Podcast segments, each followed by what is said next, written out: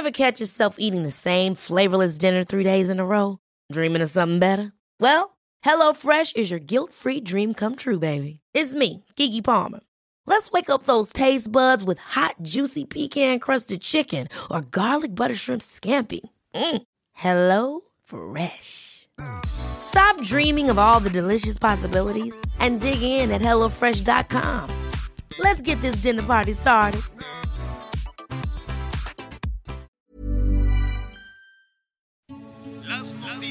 ¿Qué tal? ¿Cómo le va? Buenas tardes. Estás a punto de escuchar Yo soy Javier Alatorre. las noticias con Javier Alatorre. La vamos a pasar muy bien. Comenzamos. Con la de abajo la que a mí no me pichea 24-7 puesta para las que sea Tú solo llega Que no es una noche pasajera Tranquilo hacemos a tu manera Pero qué rico si te cabe el amor Sin que te hable de amor no es una noche pasajera Tranquilo hacemos a tu manera Pero qué rico si te cabe el amor desde el fondo, mi amor. No me importa si nos condenan cada vuelta Muy bien, ahí estamos. Muy bien, ¿cómo están? Muy buenos días, me da mucho gusto saludarlo. Espero que esté teniendo un excelente viernes, viernes 10 de junio, y pues estamos listos con toda. Ahí, ahí estamos, ahí estamos. Estamos completamente en vivo y bueno, pues ya sabe que aquí de repente la comunicación, pero ya no tenemos que preocuparnos absolutamente de nada. Vaya anuncio el que, el que dio el día de hoy el presidente Andrés Manuel López Obrador, en donde, bueno, pues anuncia la compra de una empresa que ya estaba en quiebra, una empresa que tiene que entrar a un, a un rescate, que significa una empresa que ya se había declarado en números rojos y que la está rescatando y dice que con este rescate ya habrá internet prácticamente en todo el país, en todos los pueblos y en todas las comunidades. Un rescate, por supuesto, pues que nos va a costar algunos, algunos miles de millones de pesos, pero estaremos platicando de esto al respecto. Anita Lomelí, me parece que ya estás lista. ¿Cómo estás? Muy buenos días. Como siempre lista, ¿cómo estás, Miguel Aquino? Ya oía por ahí a Javier, seguramente algo pasó, un cablecito o este nuevo sistema de internet fantástico, ¿verdad? Este, algo está pasando por ahí, pero claro que sí, ya estamos listos. Fíjate que estoy en, en la plancha del Oye, aquí es- Zócalo. No sé si a ustedes les guste Silvio Rodríguez, amigas y amigos.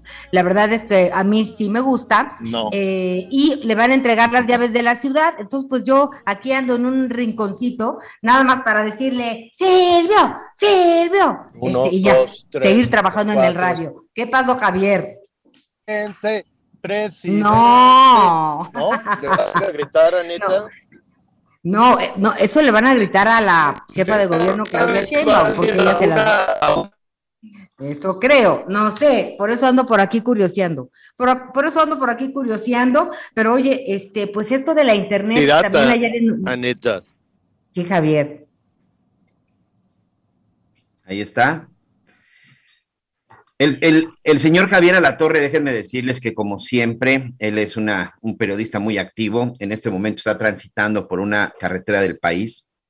Nuestros amigos en Puebla, hay que estar muy atentos porque andará por ahí el liceo Javier Alatorre, ahí se los encargamos, por eso es que estamos teniendo un poquito, un poquito de problemas con la comunicación. Insisto, esto ya no va a suceder, Ana María Lomelí. ¿Cómo está el internet ahorita, por ejemplo, en donde tú te encuentras, en el Zócalo de la Ciudad de México?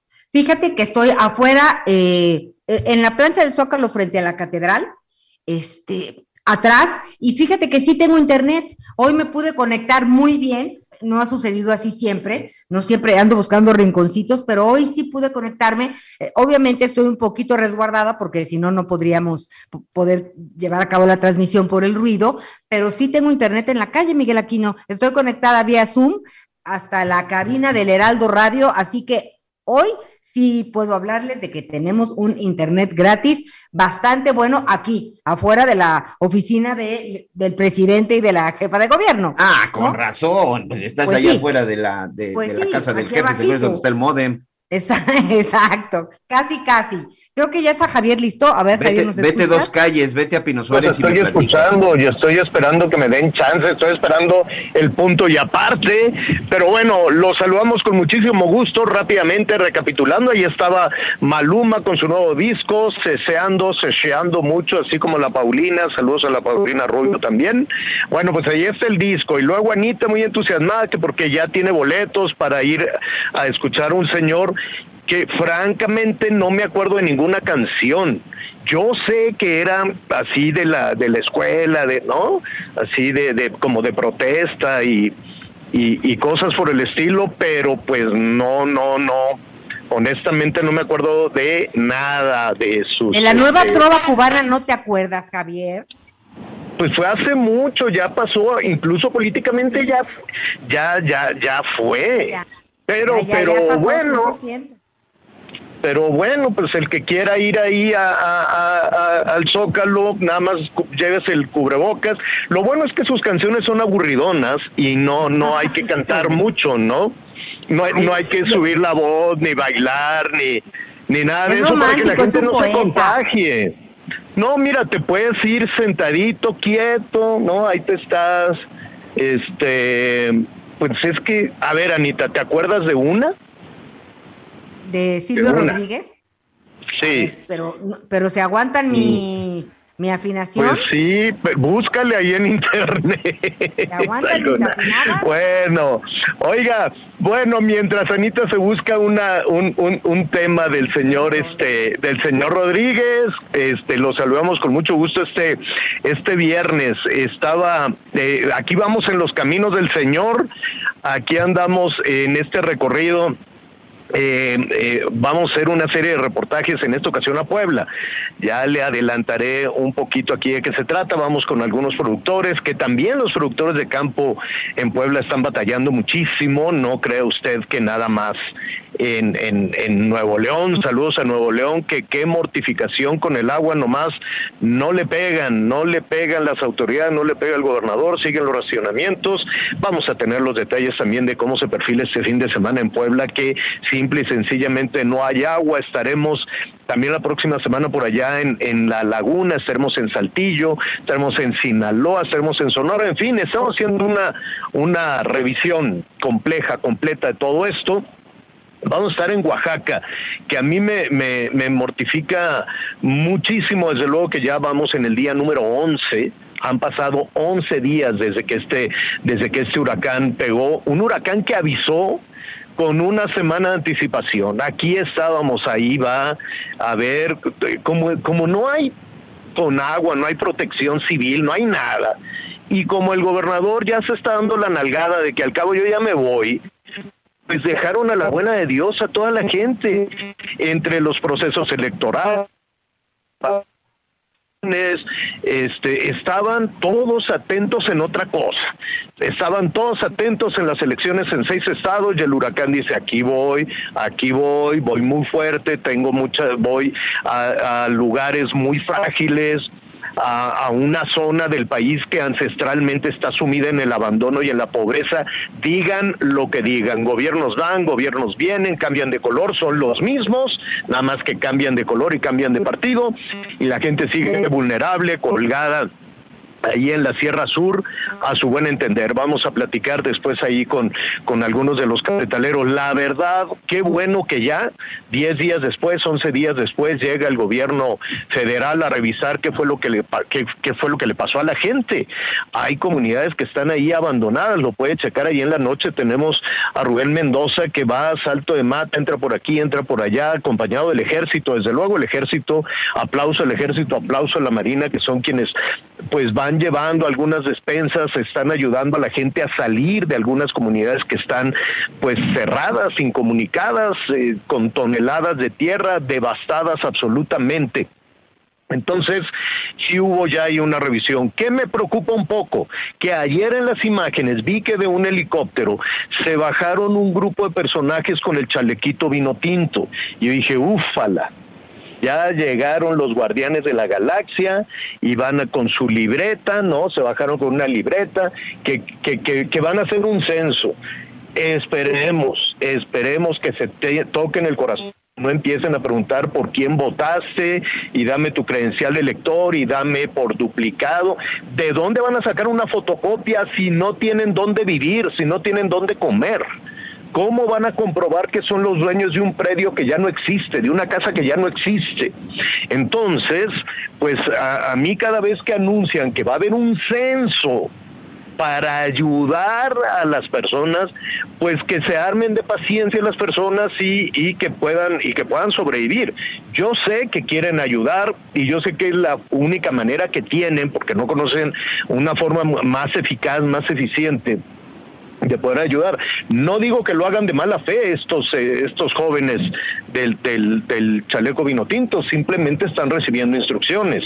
Pero alguien que vive en la Ciudad de México, tan lejos de estos lugares, que no sabe, eh, que, que, no entiende esas formas de vida, que, que, solo estaban, eh, por ejemplo, para el tema de las vacunas y demás, ¿cómo van a desarrollar ese censo? ¿Cómo van a decirle, me tienes que entregar copias pues, de, del predial y de las escrituras? ¿De dónde si no hay ninguna escritura, no hay nada?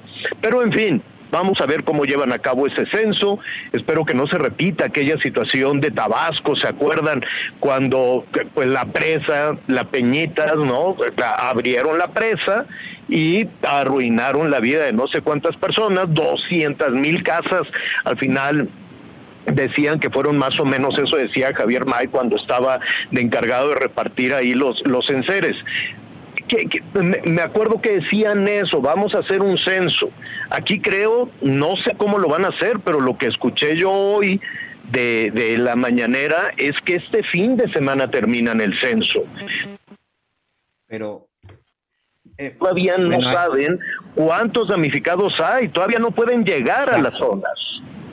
Uh -huh. Exactamente, hay, hay muchas zonas en donde, a ver, si no les pueden llevar la, la ayuda, Platicamos con gente que se encuentra sobre todo en la zona de Osolotepec. Lamentablemente, eh, eh, también la comunicación es muy complicada. Dicen, están llegando las despensas a la cabecera municipal, pero para llegar realmente a la gente que está afectada, la gente que vive en las zonas rurales, la gente que vive en las comunidades, nos platicaba uno, una de las personas que, que, platicamos con ellos, Mario, dice, lo tenemos que hacer en burros, lo tenemos que hacer en mulas, e incluso nosotros mismos en la espalda cargando la ayuda porque los caminos están destruidos. La gente no puede entrar. Es la única manera en la que le estamos pudiendo llevar. Y esa charla, Javier, fue todavía anoche.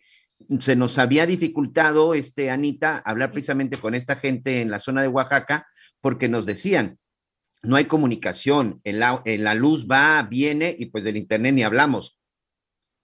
El hecho es de que ante la desesperación de que no puede llegar la ayuda hasta todas estas zonas, lo están haciendo literal, este, pues a la antigua, a, utilizando burros, utilizando mulas o cualquier cosa que, que, que se pudiera eh, apoyar para poder llevar eh, las despensas. Y estamos hablando ahorita nada más que la gente se le está entregando lo que necesitan para sobrevivir, para poder comer. Y hablamos de hombres, mujeres, niños y ancianos, Anita Lomelito. Así es, y bueno, hablábamos de entre ocho, pero de, de, Ágata, ya eh, 100 mil damnificados en Oaxaca. Mire, siempre hemos sido solidarios, ayer lo platicamos, hay distintas formas de ayudar, pero es urgente. La situación, de verdad, sí está tremenda para muchos de nuestros paisanos allá en la costa y la sierra sur de Oaxaca, sobre todo. Son 31 municipios afectados, Javier. Sí, son 31. Entonces, no dudo de la buena fe. Es más, el mismo presidente dice, no puedo llegar a algunas de estas localidades porque pues está cerrado el, acceso, se puede llegar por aire. Por eso me llamó muchísimo la atención que digan que el censo va a estar este fin de semana y tomando la experiencia que fue un caos en, en Tabasco, con las inundaciones de Tabasco, que además todo eso eh, llevó a que repuntara el el COVID, me acuerdo muy bien, y hacían que la gente se formara temperaturas infames, horas y horas y horas. Entonces el anuncio, les vamos a dar los, los electrodomésticos, les vamos a dar todo lo que perdieron. No es cierto, ya después no sé a cuánto les habrán dado, no sé si los electrodomésticos, el, el refrigerador, la estufa, a lo mejor les dieron un jueguito de sartenes, en fin, hubo muchísimas quejas, me acuerdo perfecto. Eran horas y horas de, que- de que las personas se formaban y que si no tiene el fi- la firma del guardián de la nación y que si falta el, el otro y les pedían copias de dónde las personas sin, sin un centavo, sin nada que comer, tenían que llevar no sé cuántas copias y que tienes que tener la credencial del lector. Se la llevó la inundación, oiga, no tengo manera de identificarme. Ah, pues necesita ir a sacar su INE o sacar su pasaporte y tráiganos las copias y fórmese aquí. Bueno, evidentemente ahí traemos este unos problemas, pero vamos a seguir muy, muy de cerca el tema del censo, el tema del censo, Javier. eh, si dijeron que lo van a terminar el fin de semana, pues el lunes tendríamos que tenerlo. Sí, por lo pronto, bueno, pues se van a dar estos, se van a dar estos sobrevuelos, se van a dar toda, toda esta, toda esta información que ya te comentaba, porque además no solamente es el hecho de llevarles ahorita despensas y lo necesario, recordemos que esta es una zona cafetalera, es una zona muy importante y precisamente ellos también han visto muy dañados sus campos y pues el, el trabajo prácticamente Claro. de lo que, de lo que es del año. Javier ya está con nosotros precisamente Sí. nuestro primer entrevistado. Así es. Eh, miren, bueno, pues estábamos con este tema, con esta preocupación, ¿no? De, de que lleguen las ayudas y lo más importante, pues, es eh, apoyar a, la- las eh, personas eh, afectadas. Y después eh, viene la revisión, la gente tiene que trabajar. La producción tiene que seguir adelante y por ello pues eh, vamos a platicar con Raúl Navarro. Él eh, pues trabaja desde hace muchísimo tiempo y lo hacen muy bien. Hay que felicitar a los cafetaleros de Oaxaca, qué buen café hacen en Oaxaca, pero pues ahora están con esta calamidad encima. Raúl, gracias por, por estar con nosotros esta tarde. Muchas gracias, Javier de la Torre. Oye Raúl, dime algo, ¿ya hicieron una evaluación de los daños en, eh, en, pues en las zonas altas de Oaxaca con la producción de café? En eso se encuentran los siervos de la nación, son jóvenes que fueron capacitados para poder rellenar algunos formatos. La preocupación que tenemos los agricultores es que ellos desconocen completamente el campo. Claro, así lo comentábamos. Así lo comentábamos hace un momento, no es lo mismo trabajar en una oficina de la Ciudad de México que aventurarte por primera vez a pisar eh, una, una finca, ¿no? Una finca cafetalera. Así es, entonces la solicitud que hicimos nosotros al gobierno del estado y al gobierno federal es que nos manden gente con conocimiento porque ellos mismos piden que las, las afectaciones sean georreferenciadas y la zona de Plumidalgo no ha tenido internet jamás. Entonces ahora, ¿cómo georreferenciamos nosotros las parcelas? Y si no tenemos luz y si no tenemos acceso, ¿Cómo entonces quieren ellos que nosotros tengamos esta tecnología para poder hacerles llegar cierre? Por eso estamos solicitando Ridículo. que venga gente con capacidad a generar estos estos censos y después poder hacer una propuesta por la gente que sabe de estos de estos estudios que han hecho y la gente que está dentro de las universidades para poder hacer un rescate integral de la zona cafetalera, porque se deslavaron completamente nuestras tierras. Entonces no podemos entrar nosotros a un programa de Sembrando Vida donde nos puedan entregar plantas y las vamos a sembrar sobre la roca.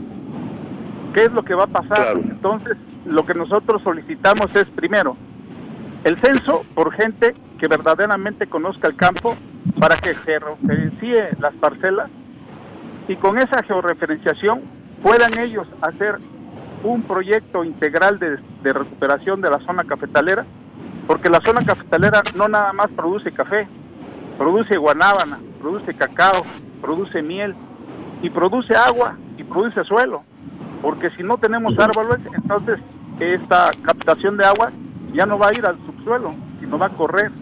Y es lo que está pasando ahorita con las inundaciones que se están presentando en la zona baja. Así es.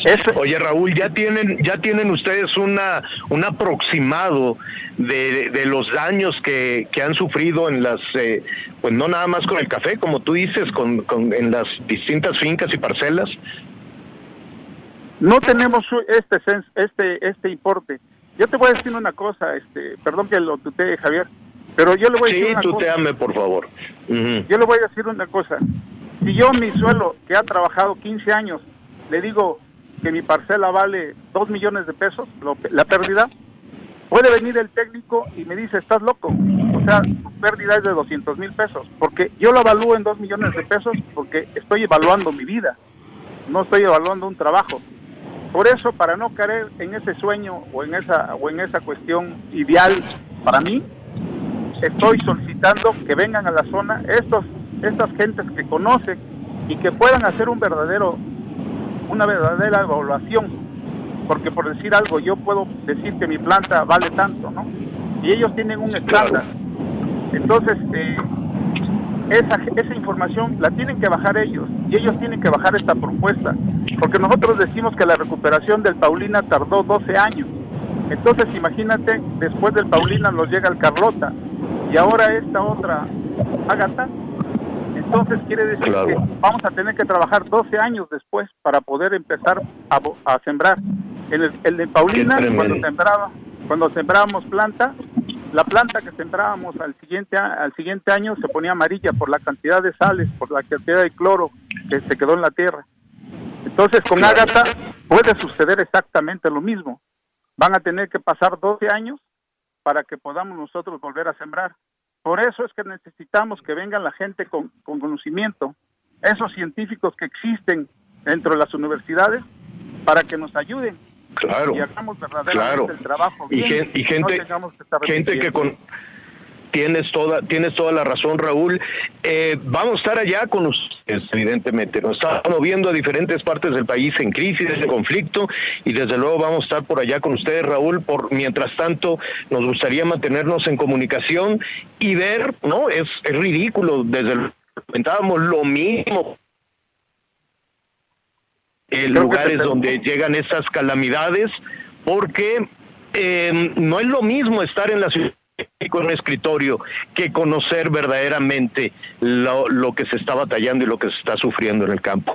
Raúl, te agradezco esta primera comunicación y por tu conducto un saludo a todos los cafetaleros. Muchas gracias, Javier Latorre. Estamos para servir. Gracias. Ojalá nos puedan seguir oyendo, ya que tenemos compañeros que aún no han podido salir de sus parcelas. O sea, tienen que caminar tres o cuatro horas dentro del lodo y dentro de los, de los árboles para poder salir a la carretera.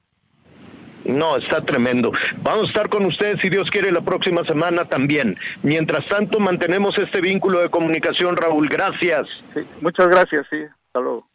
Al, al contrario. Oye, Javier. No, no, sí, Anita, dime pues un abrazo a este don Raúl y a todas las personas que pues a través de él nos logran escuchar y recordar también que por lo pronto el gobierno de la Ciudad de México colocó 16 centros de, acopios en la explanada de las alcaldías para recibir víveres de las 10 de la mañana a las 6 de la tarde. Y son muchas las formas de ayudar, lo que cada quien confíe, ¿no? Le, que le parezca que sí llega su ayuda, pero sí hay que hacerlo, Javier, porque es una situación apremiante la que se está viviendo al ratito les voy a dar también otra otra ubicación, esta de iniciativa privada, no porque de uno de, del gobierno, no, no, no, no, no dudo que, que lo que ahí se done, pues llegue a quien lo necesita. Lo que no tiene es una buena logística. Y, lo vimos con Tabasco y lo estamos viendo en este momento, cómo llegan estos jovencitos a decir, hay que georreferenciar, me tienes que mandar por internet y digitalizado el predio. Eh, oye, no estás en el tema electoral ni estás en, de, haciendo todas estas cosas de, de y tú por quién votas, es, es decir, traen un esquema de trabajo los guardianes que no checa con la realidad de los sitios eh, en esas no hay luz, no hay agua, no hay internet, la gente no, no sabe de los temas de digitalización, la gente no puede ir a sacar unas fotocopias de los planos, ni te puede dar el predial, ni el comprobante de domicilio, ni la Dios, creo que esto es de la Ciudad de México, la muy miope Ciudad de México, no es lo mismo estar en un escritorio, no es lo mismo poner un tenderete, porque lo hemos visto en muchas ocasiones. Ponen el tenderete en el zócalo, llévalo, a ver, traslada toda la ayuda, ¿cómo le van a hacer? Ese es el, el, el, gran problema de una muy soberbia Ciudad de México que piensa que todo es igual en el país. Y no, no todo es igual en el país. La Ciudad de México gasta agua, la Ciudad de México tiene todos los servicios, la Ciudad de México está muy consentida y eso hace que pierdan la dimensión de lo que efectivamente sucede en el resto del país. En fin, Vamos a estar eh, siguiendo este tema. Vamos a ver lo del transporte que va a subir, ¿no? Ya que estamos hablando de los temas de Ciudad de México. En, en fin, volvemos después de una pausa. No es una noche pasajera. Tranquilo hacemos a tu manera. Pero qué rico si te cabe el amor sin que te hable de amor. Llega, que no es una noche pasajera. Tranquilo hacemos a tu manera. Pero qué rico si te cabe el amor desde el fondo, mi amor. Conéctate con Javier a través de Twitter, arroba javier-alatón. Sigue con nosotros. Volvemos con más noticias. Antes que los demás. Heraldo Radio, con la H que sí suena y ahora también se escucha. Todavía hay más información. Continuamos. El pelo ya te llega hasta la cintura. Y lo que llega para el pelo es 3x2 en tintes, fijadores, modeladores y afeitado. Y lleva el segundo al 50% de descuento en toda la línea Head and Shoulders, Pantene y Anne Rothschild. Con Julio, lo regalado te llega. Solo en Soriana. A junio 16. Aplica restricciones. Las noticias en resumen. Un policía municipal quien fungía como escolta de María Elena Lezama, virtual gobernadora de Quintana Roo, fue asesinado dentro de su automóvil luego de ser emboscado por hombres que viajaban en dos unidades. Tras el homicidio, las autoridades activaron el código rojo. Una familia del municipio de Guadalupe, en Nuevo León, no tendrá que preocuparse por los cortes de agua en la entidad tras obtener un amparo que les garantice el servicio de vital líquido. Con esta suspensión, Agua y Drenaje está obligada a garantizarles 50 litros de agua diarios a cada familiar. Un juez de control vinculó a proceso a Marlon N. por el presunto delito de feminicidio cometido en agravio de su novia Montserrat Bendimies Roldán en el puerto de Veracruz el pasado 17 de abril de 2021. Hoy el dólar se compra en 19 pesos con 44 centavos y se vende en 19 con 91. ¿Te gustaría conducir un auto innovador, eléctrico y sustentable? Algo así como un Tesla. Con Avis, ahora puedes conducir el futuro de la movilidad, ya que es la primera arrendadora con autos Tesla en Latinoamérica. Lo único que tienes que hacer es ingresar a avis.mx, elegir tus fechas y estarás listo para disfrutar de una experiencia de viaje completamente diferente. Réntalo hoy mismo y aprovecha el 50% de descuento que Avis tiene para ti. Encuéntralo en Ciudad de México, Cancún, Guadalajara, Monterrey y Mérida. No dejes pasar esta oportunidad. Disfruta de su techo panorámico, pantalla de 15 pulgadas y además hasta 480 kilómetros de autonomía en una sola carga. Que nada te detenga. Renta un Tesla Model 3 en avis.mx.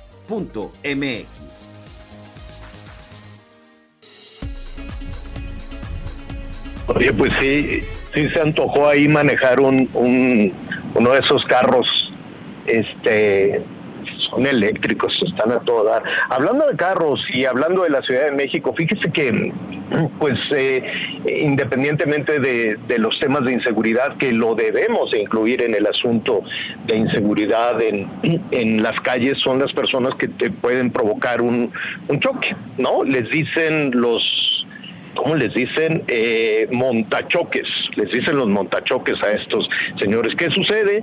Provocan un incidente, ¿no? Un, un llegan y te, te pueden chocar ahí un poquito y entonces se bajan y una gritona y demás y no es otra cosa más que extorsión la buena noticia en todo esto es que ya los pueden meter a la cárcel afortunadamente. Ahí es el anuncio, ¿Qué alcances tiene ese anuncio? Es lo que queremos saber, ¿no? Y por ello vamos a platicar con la diputada Luisa Gutiérrez Ureña, diputada del Partido de Acción Nacional en el Congreso de la Ciudad de México, con esta iniciativa, con esta reforma para castigar, para meter a la cárcel ¿no? a quienes extorsionan a los automovilistas en la ciudad, en la Ciudad de México. Diputada, ¿cómo estás? Qué gusto saludarte. Muy buenas tardes.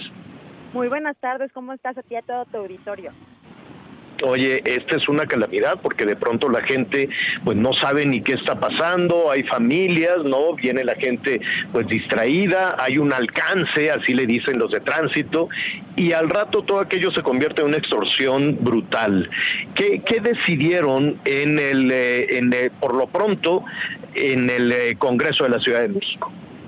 Pues mira, platicarte rápidamente que el día de ayer aprobamos eh, todas las fuerzas políticas del Congreso eh, de la Ciudad de México una iniciativa que presenté desde noviembre para castigar a, y equiparar a los montachoques con el delito de extorsión, pero además una extorsión agravada. Como tú bien comentabas, este, lo que realizan estos montachoques son conductas de violencia física o, o emocional para obligar a otra persona eh, a, a, generarles para ellos un lucro. Pero todo esto generado a partir de, de un accidente que ellos mismos provocan. Pero más allá del, tipo de, de, accidente, de si es doloso o culposo, el tema es cómo eh, ejercen violencia física o moral para provocar un lucro a su favor. Ese es el verdadero tema. El tema es que si chocan, ellos justamente ya en este modus operandi que tienen perfectamente establecido, eh, obviamente tú cuando chocas pues te, te, te, orillas, ellos se orillan contigo, pero llegan más personas. Y entonces entre todos te empiezan a robar la cartera, te quitan el celular, comienzan a pegarte, ¿no? Genera, eh, ha habido imágenes terribles de capitalinos ensangrentados por esta violencia física que generan estos delincuentes sobre ellos. Pero vuelvo a lo mismo, se convirtió en un modus operandi y ya al fin eh, el Congreso de la Ciudad de México el día de ayer aprobó eh, el, la iniciativa y entonces ahora equiparamos este delito con extorsión que son de 10 a 15 años de prisión con el agravante de que cuando eh, esta a esta extorsión se lleva a cabo a partir de un accidente de tránsito se aumentarán penas de 4 a 8 años de prisión para que estos delincuentes estén perfectamente eh, guardaditos en el bote. 15 años, de 10 a 15 años, y si hay un agravante pueden quedarse más tiempo. Esa es la buena noticia. Pero, eh, ¿cómo, ¿cómo esta iniciativa, Luisa, se puede convertir en realidad? Porque eh, de pronto, pues yo me imagino que cuando hay 15 años de cárcel, una amenaza de 15 años de cárcel, y llega el policía, o llega la patrulla, y no, con esto no quiero decir que todos, los policías o que todos los patrulleros o que todos los ministerios públicos estén sumidos en la corrupción.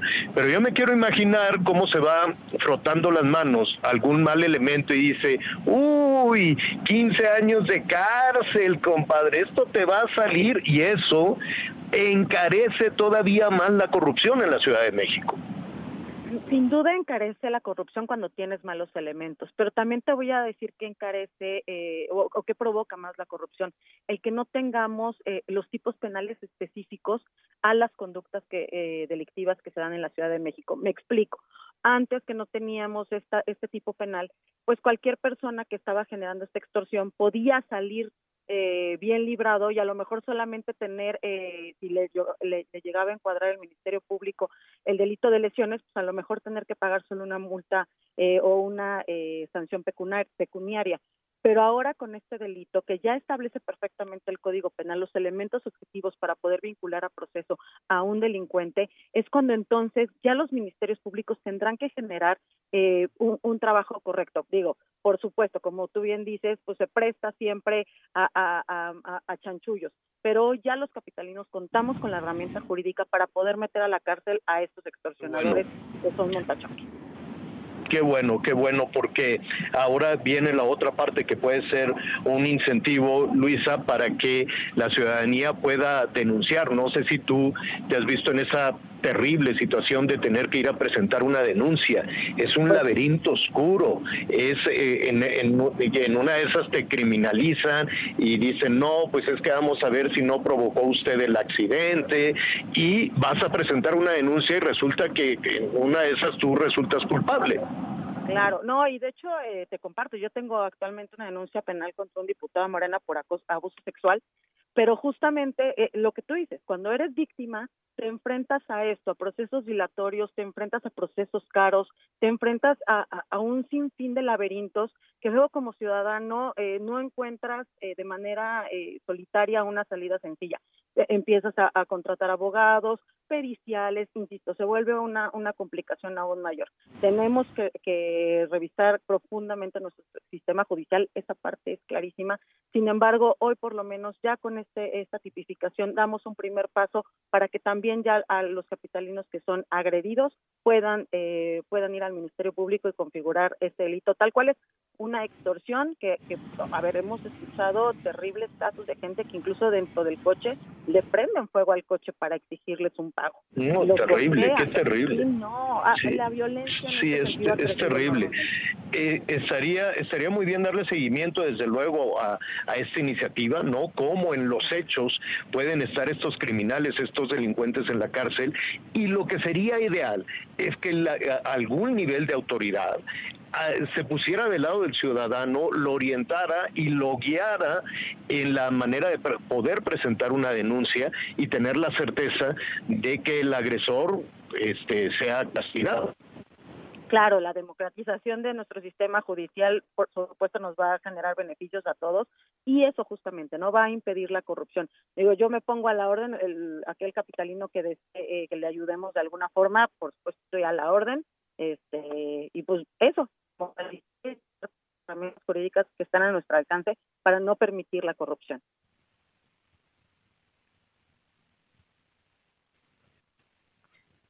Bueno. Sí, pues muchas gracias, muchas gracias, diputada. Vamos a estar muy pendientes.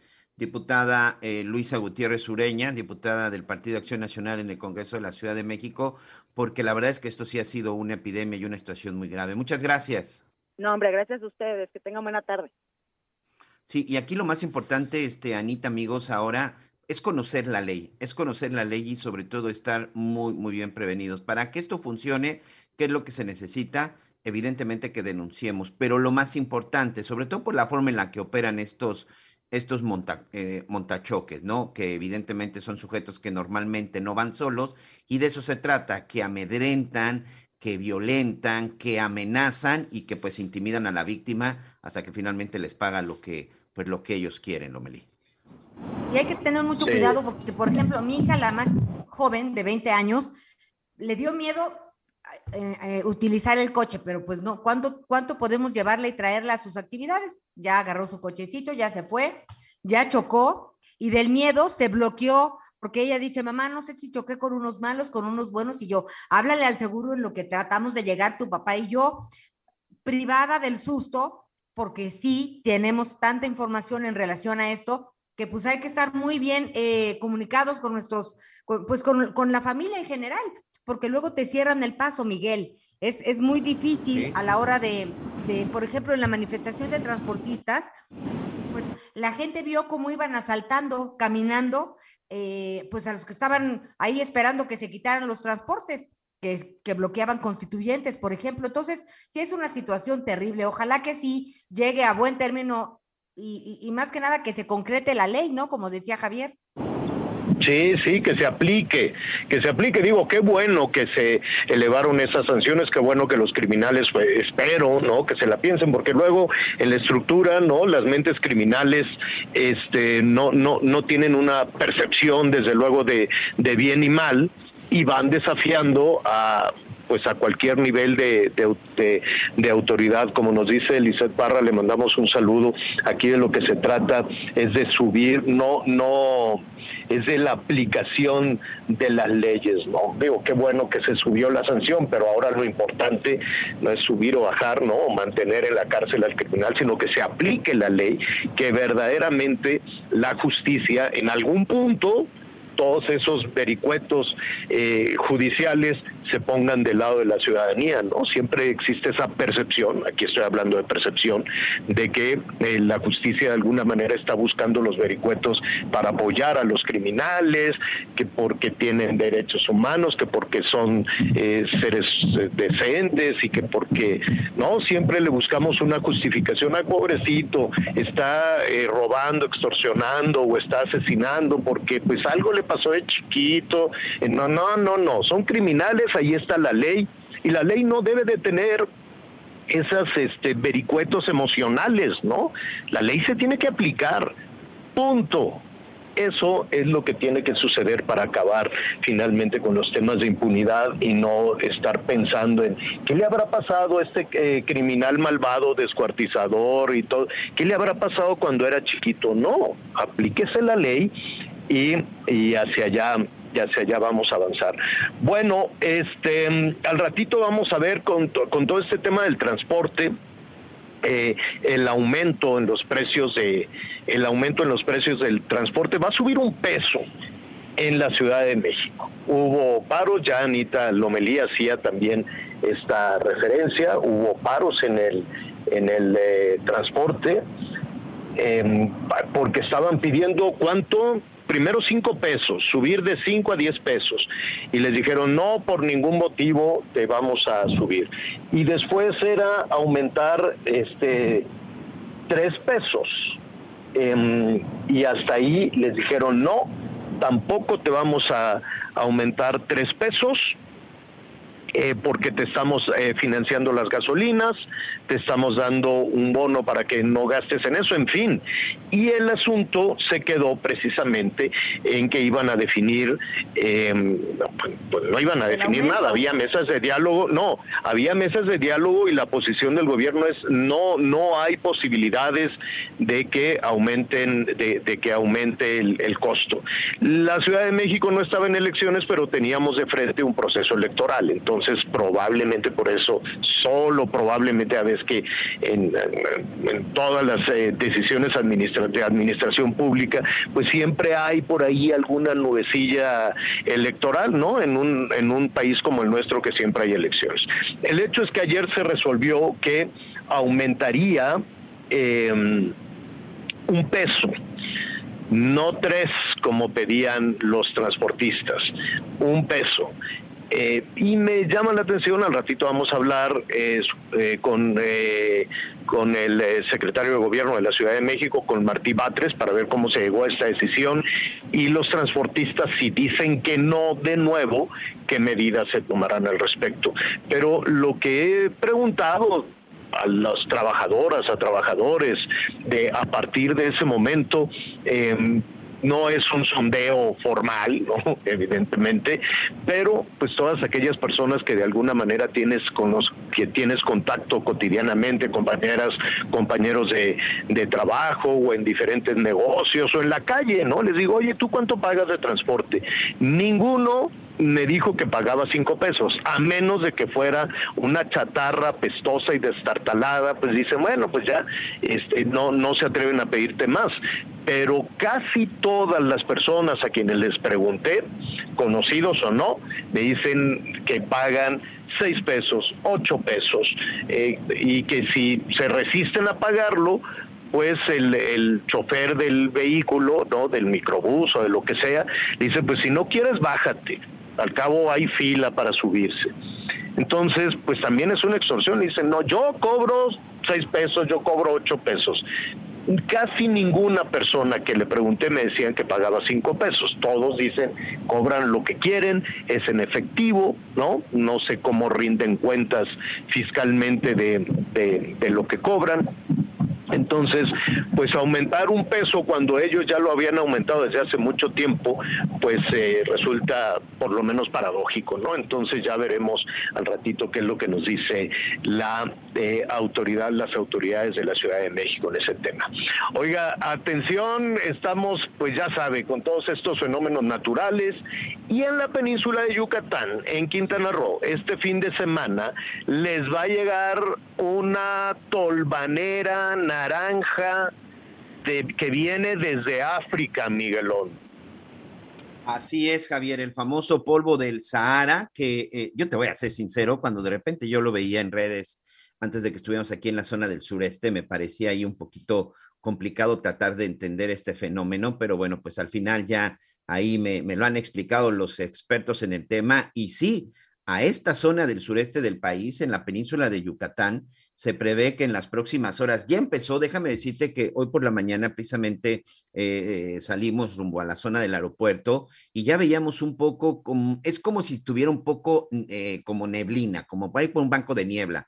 Y de repente, bueno, pues uno se pregunta, aquí la diferencia es que, como tú bien dices, es un tono rojizo, pero hay que tener mucho cuidado. Ahorita ya eh, aquí en la zona de Quintana Roo, protección civil, las autoridades e incluso la propia Marina y Secretaría de la Defensa bueno, pues ya están emitiendo las alertas porque sí hay que tener mucho cuidado, sobre todo con los ojos. Para nuestros amigos del centro del Valle de México, eh, por ejemplo, es como cuando el volcán Popocatépetl hace estas fumarolas, hace estas eh, ligeras ligera eh, explosiones en donde de repente todo se llena de cenizas y abarca la zona de Tlaxcala, abarca la zona de Puebla y en donde dicen hay que tener mucho cuidado, sobre todo hay que tener mucho cuidado con los ojos, hay que tener mucho cuidado, aquí se sigue usando el cubrebocas, que ese es otro tema, Javier, aquí ya desde hace aproximadamente un mes ya no es obligatorio el uso del cubrebocas, ayer el gobernador dijo, parece que voy a tener que regresar a la medida de obligar a la gente a usar cubrebocas porque se está incrementando el asunto,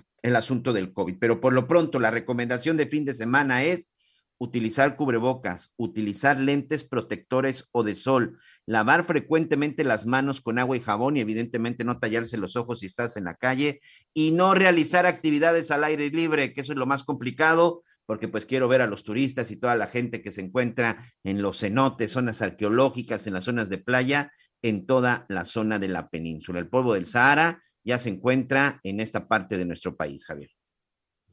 Bueno, pues, eh, pues ya, ya está, hay que cuidarse, no pasa nada, ¿eh? ¿eh? No pasa nada, hay quienes dicen que trae beneficios, que puede ayudar también a fertilizar, etcétera, etcétera. Entonces, nada más es cuidarse un poquito, es polvo, ¿no? Nos asusta que se ponga rojizo, pero, pero en realidad no pasa gran cosa. Oiga, estamos por hacer una pausa, pero un poquito más adelante, qué bárbaro, la gente de la gente del entretenimiento, cómo le gusta batallar, cómo les gusta batallar, ahí se andan peleando y luego lo andan haciendo público. Un poquito más adelante se casó la Britney, ah, cómo ha batallado esa muchachita, cómo batalló con el papá, que... que, que no lo invitó que no que le, que, le quitaba el dinero y que no sé qué, ¿no? Entonces, pues tiene ya su novio y dijo, ya quiero hacer mi vida, ¿no? Primero andaba ahí ya vuelta loca con, con eso de que ya no depende del papá y ya que puede manejar su vida. Creo que hasta el papá digo, la muchachita ya tiene 40 años y, creo que el papá le, le, tenía que revisar los permisos, a dónde vas, puedes salir, puedes tener este novio, aquel no, o sea, una cosa tremenda. Pero era quedarse con el dinero. ¿Qué qué? Que si se compraba unos zapatos, él tenía que supervisar. Hazme el refregado favor.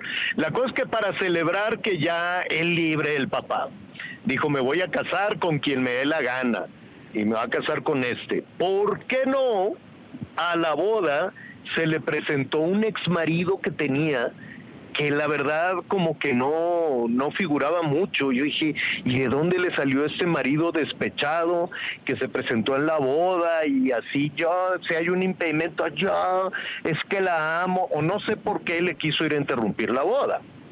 El tema es pues que dinero, ¿no? que pues yo creo que sí, dijo, y a mí, a mí me toca algo. A mí me toca algo, yo fui tu marido, pero creo que fue su marido como cinco minutos.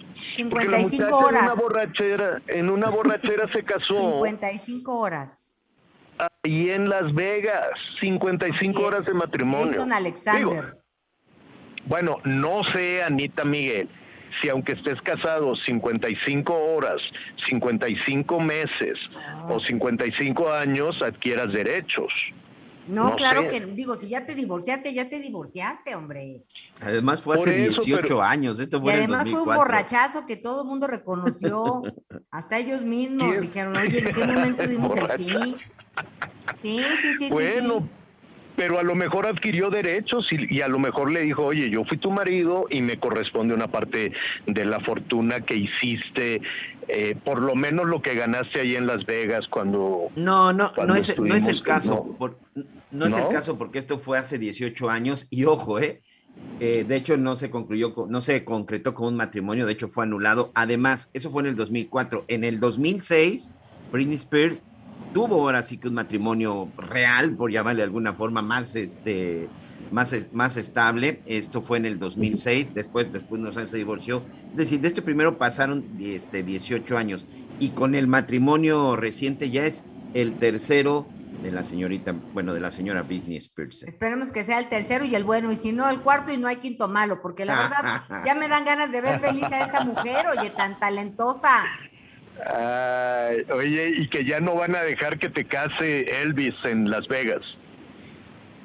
Ya no, los que tienen los derechos de Elvis, que porque los que tienen los derechos de, de, Elvis Presley dicen, oye, no, porque ya ves que van ahí la gente también en el borrachazo, que nos case Elvis, que no, entonces que ya no se va a es poder. Es que ahí te encuentras un Elvis en cada esquina. Marilyn Monroe. Sí, sí, Oye, sí, sí, y hay otros famosos que se están peleando, que al ratito lo vamos a ver en la segunda parte del programa, porque vamos en este momento a hacer una pausa y regresamos. Los que se están peleando son Brad Pitt y Angelina Jolie.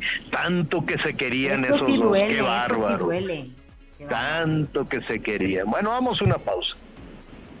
Puede que no te haga falta nada,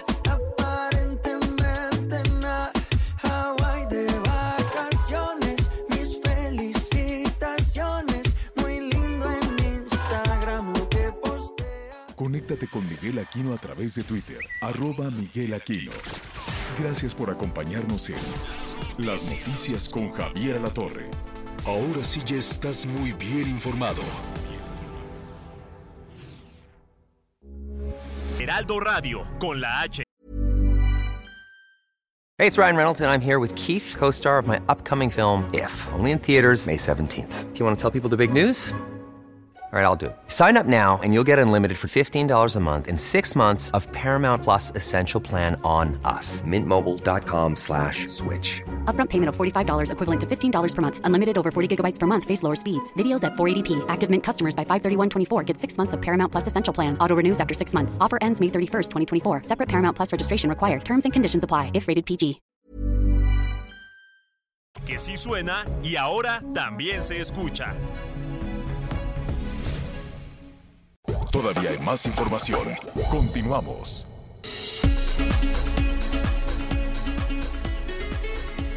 La Secretaría de Salud en Jalisco informó que 11 personas acudieron al Laboratorio Regional de Salud Pública de Puerto Vallarta tras el primer caso de viruela de mono en la entidad. Siete de ellos mencionaron haber estado en las instalaciones de Mantamar Beach Club, donde también estuvo el primer contagiado de origen estadounidense. Y con esto nos vamos por un recorrido por el país. En su quinto día de ruta por el sur de Chiapas, la caravana migrante se ha dividido en dos importantes grupos. Y es que unos 1.500 migrantes decidieron parar su marcha en la caseta de inspección migratoria aduanal de Cerro Gordo, en el municipio de Huixla, donde son atendidos por el Instituto Nacional de Migración en la entrega de visas humanitarias y permisos de salida desde Chiapas. Mientras tanto, otros 3.500 extranjeros han avanzado hasta el municipio de Mapastepec, a 93 kilómetros de Tapachula, donde inició esta caravana. Ante esto, el Instituto Nacional de Migración ha informado que será el próximo sábado cuando reanude la atención de trámites a los migrantes que están varados tanto en Pep como en Huixla. Hasta entonces, todo el contingente tiene como decisión avanzar hacia la frontera norte, que es su objetivo principal. Desde Chiapas, José Torres Cancino. En Tamaulipas causó sorpresa la presencia de cuatro manatíes en la laguna Carpintero, en la zona centro de Tampico. El titular de la Profepa, Daniel Gómez, manifestó que se estará muy pendiente de estos animales, los cuales son buscados también con drones, así como embarcaciones en este vaso lacustre. Se cree que los manatíes ingresaron a esta laguna a través del canal de la cortadura que se conecta con el río Pánuco y este a la vez con el Golfo de México. Hasta el momento no se tiene contemplado alguna movilización de estos animales, sin embargo están muy al pendiente de ellos, pues se encuentra infestada de cocodrilos. Para el Heraldo Radio desde Tamaulipas, Carlos Juárez. La jefa de gobierno Claudia Sheinbaum informó que la Ciudad de México, en conjunto con el gobierno y el Estado de México, logró un acuerdo histórico con Michoacán para mejorar el abastecimiento de agua potable en la zona metropolitana, además de dotar de agua potable a 17 comunidades michoacanas que hoy no cuentan con este líquido. La mandataria capitalina señaló que el objetivo es tecnificar 2.300 hectáreas del canal Bosque Colorines. Para ello se invierten más de 300 millones de pesos que provienen del pago de la ciudad y del Estado de México por derechos de agua, los cuales se regresan a Michoacán para la coordinación de las tres entidades. Frente a una problemática de sequía, probablemente por cambio climático, lo que estamos haciendo pues es poniéndonos de acuerdo, coordinarnos para la mejora del abastecimiento de agua potable y el uso eficiente del agua. Por eso digo que es un acuerdo histórico. Es una inversión de más de 300 millones de pesos, se benefician cerca de 1.100 agricultores y al mismo tiempo se benefician alrededor de 17 comunidades para el abastecimiento de agua potable. Informó Liz Carmona.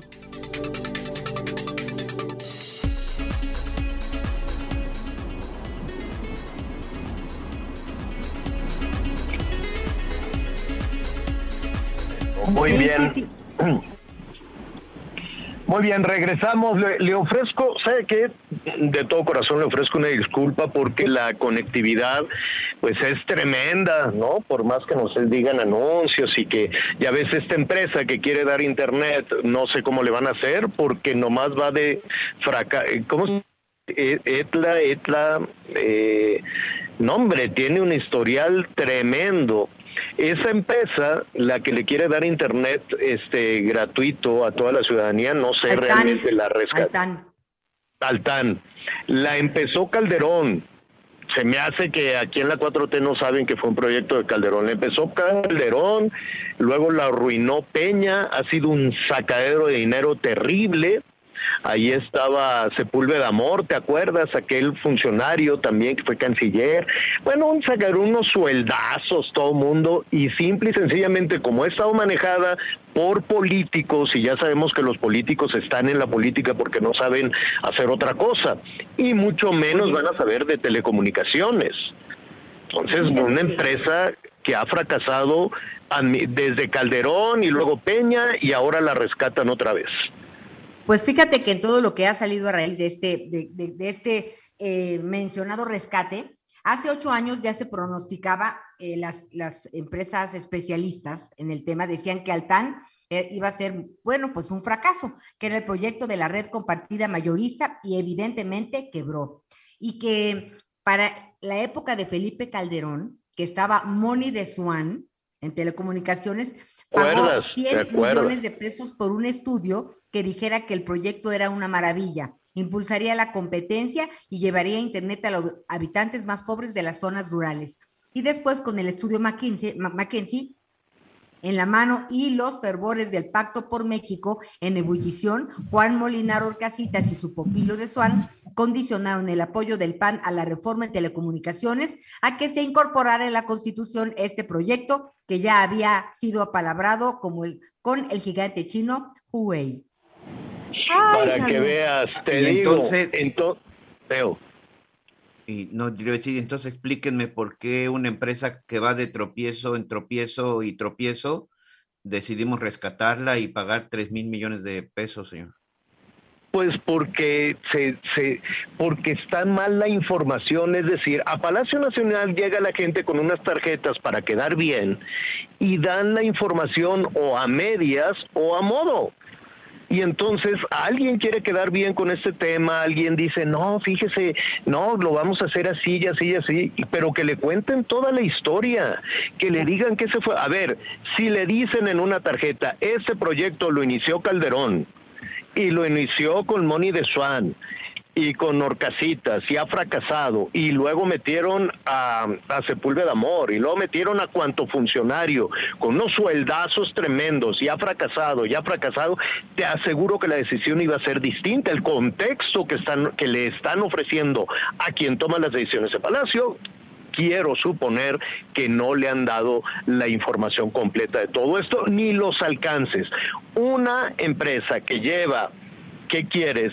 Seis, este, die- 20 años fracasada y a tropezones y jalando dinero, pues yo creo que ya cualquier empresario diría, oye, pues eso después de 20 años ya no jaló, quiero suponer, ¿no? O después de 18 años de estar chupando dinero, pues yo quiero suponer que ya no jaló, pero pues vamos a ver, vamos a escuchar también cuáles son los argumentos para rescatar esta empresa que en los hechos no ha jalado. ¿Y sabes por qué no ha jalado? Porque históricamente los políticos pues saben de ganar elecciones, son muy buenos para eso. Esa es su, esa es su tarea, pero no pero no saben del tema digital y no saben de las telecomunicaciones, eso no lo saben. Saben de ganar dinero y ganar elecciones nada más, ¿no? Pues se supone que esta sería la, la, única empresa privada que el gobierno pues rescataría en todo, en todo el sexenio, pero el meollo del asunto es que la rescata para hacer posible este proyecto prioritario de Internet para todos, pero si tiene 10 años fracasando esta empresa, ahora cuál va a ser el, el, tema para que realmente funcione. Esa es la angustia que también claro, el 20. ¿Sabes qué? es que como hacen las promesas y ya estamos en el proceso así el 24 y le surge, ¿no? Así sea como sea, ya ves eh, que por cierto ahí en la semana que entra también tenemos que ir hacia allá, hacia el sureste, este, quieren arreglar las cosas y no dan la información completa. Hay, un asunto, bueno, es que se nos está juntando aquí toda la información. Al ratito le voy a hablar de un SACB. Un SACB es, es, es eh, algo eh, sagrado y valiosísimo en el mundo maya. Es un camino blanco que pueden tener dos mil años de antigüedad. Bueno, este SACB, este camino blanco construido por los mayas, son como tres más o menos. ¿Por qué no? Uno de estos, el que comunica de Izamal a diferentes comunidades, lo utilizaron para el traslado de material de las empresas privadas para la construcción del tren Maya y lo reventaron reventaron un camino, es una joya arqueológica, construida efectivamente como un camino, un camino blanco, un sacbe, en el mundo maya y tiene toda una serie de significados, no es únicamente la, la ruta por donde caminaban. Y dijeron, oye, pues por aquí mete todas las toneladas de material que necesitamos y lo reventaron, reventar, hace cuenta que revientas una pirámide. Entonces dicen los de Lina, ¿sabes qué? Este no, ya estaba, ya estaba este roto porque por porque por ahí camina la gente. Desde hace dos mil años, claro, el pueblo maya camina por ahí desde hace dos mil años. Cuídalo, no, pásale por ahí todo el material, todos los camiones, métele vías y todo, para que en friega tenemos que terminar el tren. Oye, pero la única forma de, de comunicarse es pasar por encima del SACB pues no importa, lo reventaron. Entonces, esa prisa por acabar con una serie de, de, proyectos como, la, como el Internet gratuito y demás, les vale, dicen, como sea, rescátenlo y que lo saquen adelante. Bueno, pues ya veremos. Y lo mismo sucedió con esto. Y, lo vamos a ir a revisar, claro, es que son tantos los temas que hay que revisar. La sequía, las inundaciones, las construcciones mal hechas, eh, las irregularidades con todo lo de, las joyas arqueológicas, que no hay un centavo para, para el INA y están autorizando este de, cosas rarísimo y el argumento es que ya estaba roto, ¿eh? Ya estaba roto desde antes que pasaban con carretas por ahí los campesinos. Válgame Dios. Dice, pero le echamos tierra encima para que las empresas constructoras pasaran por encima del SACB y lo reventaran. Qué barbaridad. Oiga, información importante en términos de las corridas de toros que Sí, Miguel, eh, esto de la corrida de toros es toda una polémica. Sí, en, esos, hace unos minutos. En Iberoamérica. A ver. Sí, señor. Adelante. Dime. No, no, no, dime, dime. Ok, sí, te comentaba que hace, hace unos minutos, eh, ya de manera definitiva, un juez de, de distrito, el juez primero de distrito en materia administrativa en la Ciudad de México, pues ha otorgado ya una suspensión definitiva a esta organización Justicia Justa para que ya no se puedan llevar a cabo corridas de toros, espectáculos taurinos en la plaza de la Ciudad de México. Esta plaza que está ubicada en la delegación Benito Juárez, eh, en, la, en, la, alcaldía Benito Juárez en la Ciudad de México. ¿Qué significa esta suspensión definitiva? No, todavía, todavía hay un recurso, un amparo que, este, que promovieron, bueno, pues que promovió la otra parte para que no se suspendan, pero por lo pronto, pues este juez en materia administrativa dice, las cosas se van a quedar como ya lo había dicho un juez, se concede esta suspensión provisional en lo que se dicta ya una suspensión definitiva cuando se revise el amparo. Por lo tanto, deben de suspenderse de inmediato los espectáculos taurinos en la alcaldía Benito Juárez de la Ciudad de México. De esta manera, bueno, pues después de tantos años, tantas décadas y tanta tradición, independientemente de, de estos hechos que a mucha gente no le gustan, pues la fiesta, la fiesta brava, la, los toros en, en, la Ciudad de México, señor, pues ven interrumpida esta actividad y sobre todo, bueno, pues se suspenden las actividades por lo pronto hasta que se resuelva ya un amparo en manera definitiva. Pues vamos a ver cuál es la reacción en todo en todo esto, porque pues hay una afición taurina, es toda una tradición, hay miles de familias que dependen de todo esto y de hecho también de eso depende la pues la permanencia del toro de Lidia. Eh, yo, yo sé que para algunas personas suena, suena paradójico, pero si se suspenden eh, las, eh, el, el, espectáculo taurino, si se suspende definitivamente, no con modificaciones, sino que si se suspende, pues todas las ganaderías de reses bravas, todas las ganaderías, saludos a Querétaro, por cierto que ahí teníamos este pendiente también, bueno, cuántos pendientes, pendiente ir a, a, conocer esta ganadería de reses bravas, este pues ya no va a haber un aliciente. Y entonces los toros de Lidia estarían destinados a extinguirse, ¿no? A, no, no habría ya eh, un, incentivo para eh, la crianza de las reses bravas del toro de Lidia, que además es algo oneroso, es algo que, que, cuesta, pero es algo apasionante también para, para los eh, defensores de la tauromaquia, del, de, de, de, de, todo este espectáculo, que no es únicamente un espectáculo, hay muchísimo alrededor de la tauromaquia, muchísima historia, muchísima pasión, eh, y para quienes toman estas eh, decisiones, pues siguen sin tomar en cuenta muchos de los aspectos que hay alrededor de todo esto. Escuchamos también a los ambientalistas, a todas aquellas personas que eh, tienen una posición distinta y que lo ven desde su muy respetable punto de vista sin haber estado nunca en una plaza de toros. Es una cuestión difícil, polémica, que estaremos ahí retomando rápidamente. Eh, este, te, mandé ahí.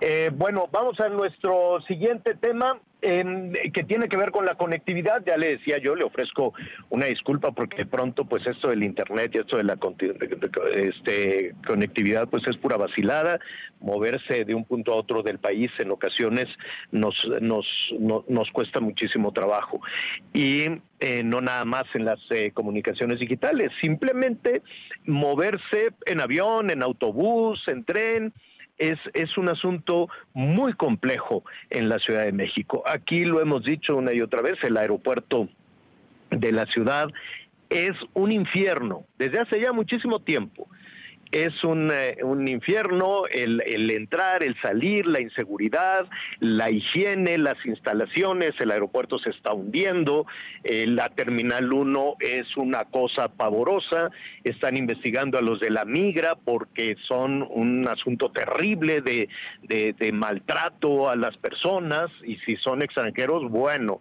¿qué quiere que le diga? Si a los nacionales nos tratan mal, cuando vas a trabajar en algún punto del país y quieres llegar, bueno, sufres mucho.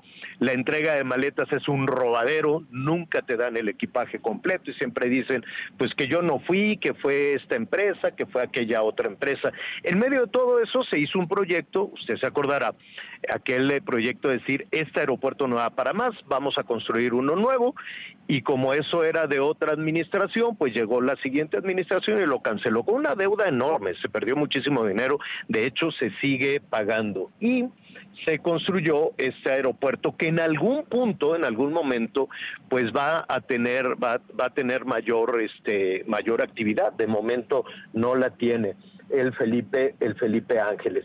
Y en ese contexto, pues hay quien dice que para obligar de alguna manera a tener más actividad eh, y no se quede como un papelazo la construcción del Felipe Ángeles, pues está eh, obligando a las empresas a que operen desde allá o les quitan eh, los espacios para poder aterrizar y despegar, se lo digo de esa manera, aunque tiene el nombre técnico, eh, y por lo tanto, empresas eh, algunas empresas pues están eh, amparando, ¿no? Dicen, oye, no, no puedes quitarme todos estos eh, espacios en el Aeropuerto Internacional de la Ciudad de México. Ese es el caso de Aeroméxico.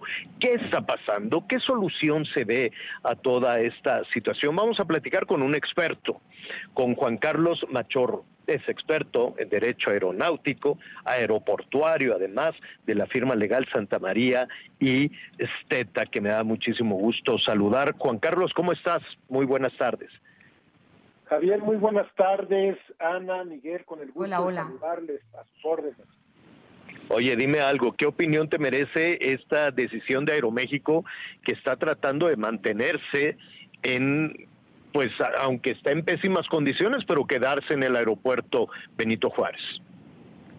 Sí, Javier, mira, es muy interesante todo lo que comentas. Eh, efectivamente, Aeroméxico está eh, inició un proceso de revisión judicial, sobre todo de aspectos que tienen que ver con la declaración de saturación de la ICM y los estudios sobre la capacidad operativa de las terminales de la ICM.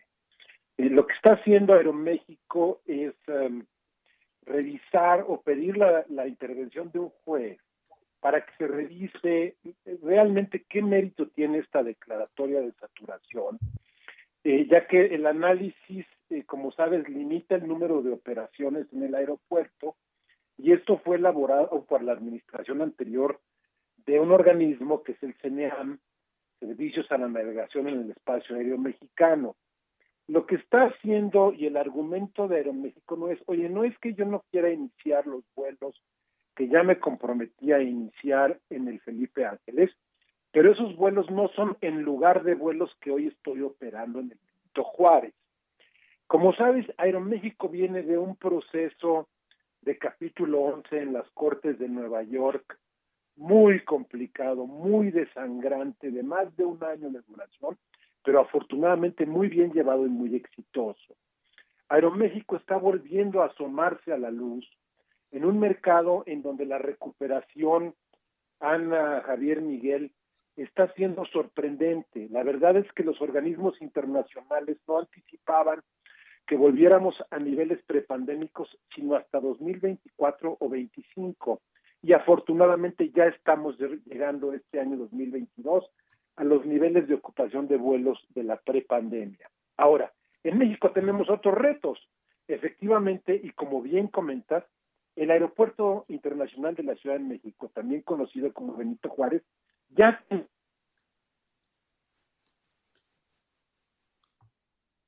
se le fue. Hoy sí la comunicación, sí, sencillamente. Hoy, hoy, no es nuestro aliada. Se, ve que es viernes, Miguel Aquino.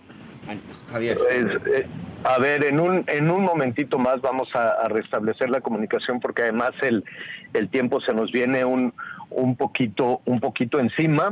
¿Qué les parece si para poder concluir con eh, las condiciones del aeropuerto que va a suceder este, buscamos desde nuevo a nuestro entrevistado, pero quiero aprovechar porque hay dos noticias pues interesantes para todas aquellas personas que tienen planeado eh, por cuestión familiar o por eh, cuestión de, vacación o por cuestión laboral viajar a los Estados Unidos, ya no le van a pedir la prueba del palito, la PCR. Ya ves que tenías que estar, este, llevar, tener que llevar lo del COVID, este, ya no te lo van a poder, ya no te lo van a pedir para viajar hacia los Estados Unidos a partir de, eh, de lunes. ¿Hoy qué es? Hoy es 10, 11, o sea, a partir del domingo, ¿no? Ya para el lunes, ya para los que van a viajar el lunes a los Estados Unidos, ya no les van a pedir esa prueba, ¿no? Ya no es necesario. Ya no, está el listo, querido. Si quieres aprovechamos. Perfecto. Listo, ahora sí, regresamos contigo Juan Carlos, que hoy tenemos una pésima comunicación. No, es lo que estoy viendo, hay muchos problemas de conectividad de teléfono y de aeropuertos y de todo. Entonces, te decía yo, el AICM estaba ya destinado a morir este, y esta administración decidió sacarlo de terapia intensiva, echarlo a andar nuevamente como un proyecto en su mente de mediano y largo plazo, pero ya no da para más. No da para crecer más, no da para operar. Como bien comentas, el ingreso más importante que tiene el Benito Juárez, que es la TUA, que el año pasado representó el 65% de sus ingresos, está todo comprometido hasta el año 2047 para acabar de pagar los bonos de Texcoco, un proyecto que este gobierno canceló. Así de serio, así de grave y así de preocupante es esto, eh, Javier, Ana y Miguel. Entonces, pues sí, a ver, yo creo que el gobierno se metió en un callejón sin salida, eh, Javier. Este aeropuerto no es una solución ya en el mediano plazo, no lo está haciendo en el corto plazo, es una Yo- verdadera yo creo-. Me, me atrevería a decir, Juan Carlos, en la línea de análisis que tú tienes, que más allá de las cuestiones partidistas, de filias, de fobias, de, de- de elecciones, pues esta administración o, la, o, o quienes estén alzando la mano para concursar en el 24, pues tienen que pensar eh, en construir un nuevo aeropuerto pero un nuevo aeropuerto que no sea alterno. Yo, yo entiendo la buena fe y el salir rápidamente con el Felipe Ángeles y el Toluca y hacer este sistema de tres, de tres aeropuertos que en los hechos pues ha sido muy complicado. Pero la única salida que le veo, independientemente de que si Peña, que si Calderón, que si no sé qué, que si los machuchones, es construir un nuevo aeropuerto buscar el dinero, buscar el crédito, buscar, y habrá seguramente quien quiera entrar a esta situación, sea en Texcoco o sea en Hidalgo o sea en, cualquier otra parte, pero sí o sí la ciudad, de, el país requiere un hub, requiere un aeropuerto eh, de- de- del tamaño que lo está demandando el mercado. ¿No? Y el mercado te dice, con eso no es suficiente, y creo, siguiendo esa línea de reflexión tuya, que se va a tener que construir sí o sí ese aeropuerto internacional, ese nuevo aeropuerto internacional. Coincido plenamente con tu reflexión, Javier. Eso es lo que eventualmente va a tener que ocurrir. Los proyectos de infraestructura no deben ser parte de la agenda política o de la inmediatez electoral, Javier. Y desafortunadamente eso es difícil, no nada más en esta administración, en administraciones previas ni en otros países, pero hay que reconocerlo y hay que empujar y pugnar y hacer votos porque así sea, porque la verdad, Claro. el país y quienes usamos la infraestructura aeroportuaria merecemos una mejor puerta de entrada Juan- a la capital de México, Javier.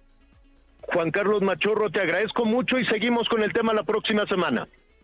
Un abrazo a todos, buena tarde, buen fin de semana. Gracias, buenas tardes. Hacemos una pausa. Yo los saludo desde Puebla. Qué bonito es Puebla. Volvemos. Tú solo llega, que no es una noche pasajera. Tranquilo hacemos a tu manera. Conéctate con Javier a través de Twitter, arroba javier-alatorre. Gracias por acompañarnos en Las Noticias con Javier Alatorre. Ahora sí ya es Heraldo Radio, la H se lee, se comparte, se ve y ahora también se escucha.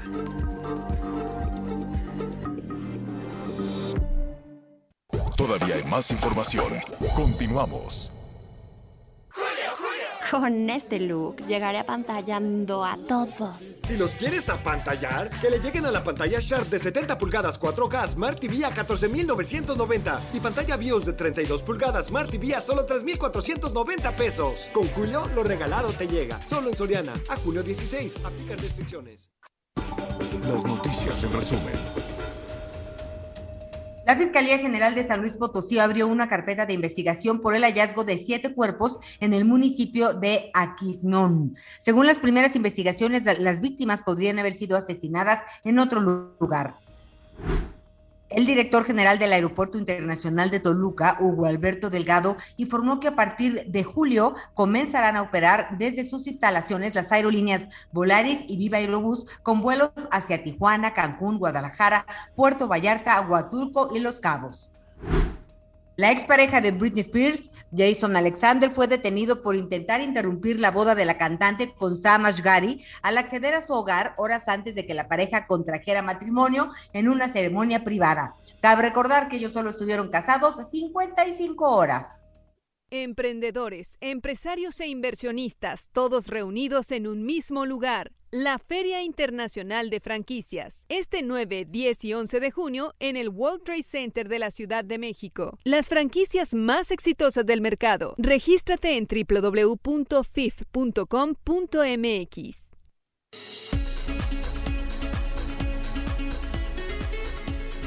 Muy bien, estamos de regreso. Muchas gracias, muchas gracias por sus mensajes. Muchas gracias por toda su información. Hace unos días eh, paralizaron prácticamente la Ciudad de México un grupo de transportistas, esta fuerte, fuerte, Fuerza Amplia Transportista, como ellos se, se autodenominan, para exigirle al gobierno de la Ciudad de México el incremento en sus tarifas. Aseguran que desde hace ya varias décadas, no es de esta administración, sino desde hace ya varios años, bueno, pues el transporte en México no ha tenido un incremento y que se han incrementado los insumos y por supuesto el costo de la gasolina. Inicialmente ellos pedían un incremento hasta de 7 pesos. Eh, esto ya es un, es un asunto que tienen ya varios años, como le digo, como, eh, discutiéndolo y exigiéndolo, Anita. Después se bajaron a 5, pero bueno, en los últimos días decían que con 3 pesos era suficiente. Se dieron una serie de pláticas, se dieron una serie de negociaciones y sobre todo, bueno, pues se daban por ahí algunos, algunos datos, ¿no? Tanto por parte de las autoridades como por parte de los propios, de los propios transportistas. Sin embargo, el día de ayer, el gobierno de la Ciudad de México, pues a través de sus diferentes redes, del área de comunicación social, pues decían que finalmente se iba a dar un incremento de un peso al transporte público de la Ciudad de México y así microbuses y vagonetas pasaban de 5 a 6 pesos cuando el recorrido fuera hasta de 5 kilómetros y como usted bien sabe, bueno, pues después va subiendo 50 centavos, 6.50 de 5 a 12 kilómetros y 7.50 hasta más de 12 kilómetros. Los autobuses de ruta, de ruta quedaron en 7 pesos hasta 12 kilómetros, 7.50 más de 12 kilómetros y los autobuses de corredor 8 pesos. Por cierto, todo lo que tiene que ver con el sistema de transporte público operado por el gobierno de la ciudad, Metro, Metrobús, Clavebús, este, Cablebús, Trolebús, Tren Ligero y RTP, eso sí, no tiene ningún incremento, solo la red concesionada. Situación que no le gustó a los transportistas y el día de hoy, afuera del gobierno de la Ciudad de México, dicen, que no están de acuerdo, que no se les tomó en cuenta y además exigen que se les sigan dando los bonos de apoyo para la gasolina, porque también el gobierno anunció que, bueno, pues estos se iban a, retirar y ahorita tenemos ya al secretario de gobierno Martí Batres para que nos explique un poco más al respecto y sobre todo qué es lo que va a suceder, Anita, porque dicen los transportistas que no aceptan el peso de aumento. Bien, por eso siempre nos da mucho gusto tener eh, pues las dos, las dos partes de la moneda, ¿no? Muchas gracias por estar con nosotros, Martí Batres, secretario de Gobierno de la Ciudad de México. ¿En qué vamos? Eh, ¿Se avanzó en las conversaciones? Hasta ahorita, ¿qué, ¿qué es lo que se ha logrado, secretario? ¿Cómo estás, Anita? ¿Cómo estás, Miguel? Bueno, el día de ayer se tuvieron reuniones con diversas organizaciones, no solo con el FAB, también reunión con la CAT, con este móvil también con eh, este, movilidad de vanguardia, en fin, con el conjunto de organización de organizaciones de transportistas se tuvieron reuniones y en, esas reuniones, en esas mesas de negociación, el gobierno de la ciudad planteó dos, dos prioridades. Uno, rechazar un aumento de 3 a 5 pesos que lo estaban planteando diversas organizaciones con el objetivo de proteger la economía familiar y dos, la mejora del servicio. Hay un montón de quejas sobre el servicio que brinda el transporte público concesionado. Esos fueron los dos grandes puntos que planteamos. Si me permiten explicar un poco más a detalle. Por favor. Se pusieron ciertas, se pusieron ciertas condiciones sobre la mesa para este, realizar un ajuste, eh, que son Eh, por ejemplo, los choferes deben llevar uniforme, no pueden llevar acompañante, los vidrios no pueden estar polarizados, las unidades deben tener la cromática que marca la norma, las placas deben corresponder con los números que están dibujados en la unidad, las unidades deben integrarse al programa de renovación de unidades para no traer este, vehículos destartalados, no pueden jugar carreritas, no pueden tener excesos de velocidad. Esas son algunas de las condiciones que se han planteado a los eh, transportistas. Si no se cumplen estas, pues puede haber sanciones diversas. El vehículo se puede ir al corralón, el conductor puede perder la licencia, el concesionario puede perder la concesión y la organización puede perder incluso la ruta correspondiente. Tiene que entonces haber una un nuevo salto de calidad en el servicio público y a partir del 15 de junio vamos a estar muy vigilantes al respecto en este marco de integralidad de acuerdos. Ahora, oye, cabe señalar. Pero si hay acuerdo, nada más para, para partir de ahí. Todo esto que me dices es a partir de que sí hubo un acuerdo eh, en cuanto al incremento de un peso en la tarifa o no lo hubo.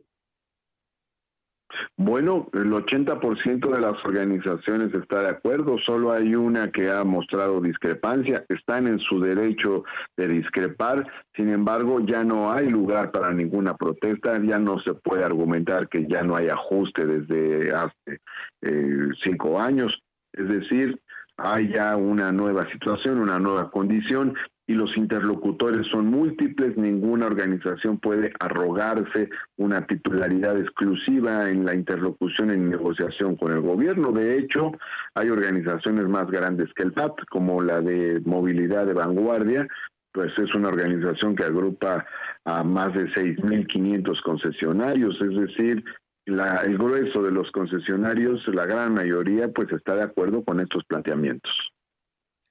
Entonces, eh, Fuerza Amplia de Transportistas, que es este quien no está de acuerdo, según entiendo, esto es correcto, ¿verdad? Son los que han mostrado este, alguna discrepancia, respetamos la discrepancia, pero tenemos que seguir para adelante. Ya hay una nueva situación y en ese nuevo marco se tiene que trabajar. ¿Qué va a pasar con las unidades viejas, Martí? Se tienen que renovar. De hecho, una de las condiciones que estamos poniendo es que todos deben entrar al programa de renovación de vehículos y de hecho estamos manteniendo el apoyo, es el apoyo del llamado bono de chatarrización, que es un abono, es un apoyo que va de 300 mil a 450 mil pesos, o sea, puede ser de casi medio millón de pesos el apoyo que se les da por parte del gobierno para ayudarles a renovar su unidad, a comprar una nueva unidad. Pero entonces, si entiendo bien con este apoyo, con estos subsidios, ¿no? Eh, ¿Por qué finalmente no acabamos de estar de acuerdo? ¿Y es posible que otra vez vuelvan a paralizar la ciudad? Yo creo que no. Yo creo que ya no hay condiciones para eso. Además vamos a estar muy atentos y además ya la mayoría de los concesionarios pues entiende que esto es lo que lograron porque también hay ciertas condiciones económicas y no se puede afectar a la gente, pues es su propio pasaje. Entonces, em, eh, estamos ya en una nueva condición, yo espero que no haya ninguna nueva eh, protesta, no habría lugar a una nueva protesta.